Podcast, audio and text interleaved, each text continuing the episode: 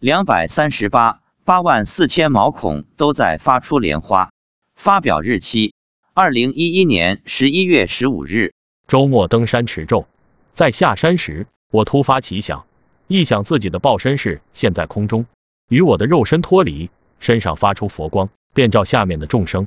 回家路上问妻子有没有看到我在空中，妻子说有，看到你全身都在发出莲花，很多很多。我问全身是不是不仅限于嘴里和太阳穴？他说是的。也就是说，全身毛孔都在发出莲花。我问，那你呢？你也是全身发出莲花？他说，是的，我们俩一起出现的，观世音菩萨给我们的法力。第二天，我没有去想，正常的登山持咒。妻子告诉我，你今天又在空中，站在观世音菩萨的旁边，又是全身发出莲花。我问，那我视线的是在家人的形象，还是别的形象？他说，是极乐世界的金色身。普贤菩萨这个周末都没来，但他的白象和身边的两个童子来了。第二天，白象背上驮着普贤菩萨的金顶来了。我说，原来普贤菩萨真的有金顶啊！峨眉山的金顶不是凭空想象出来的。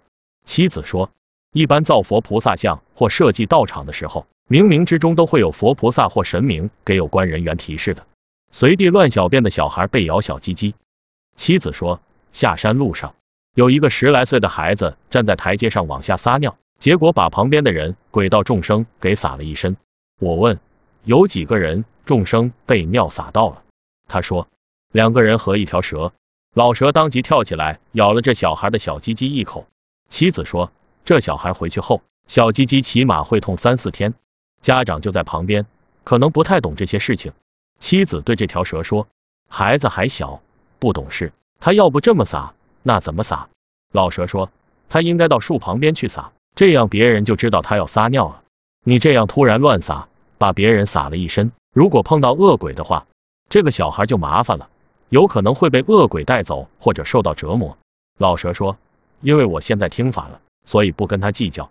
妻子说，那两个人鬼道众生没说什么，也没表示愤怒，可见修行的人与不修行的人还是有区别的。我以前也曾发过一篇文章，鬼神警告不要随地大小便，因此希望大家引起重视，在野外方便时一定要注意，先对虚空说一声，请飞人离开，给个方便，这样就不至于得罪飞人了。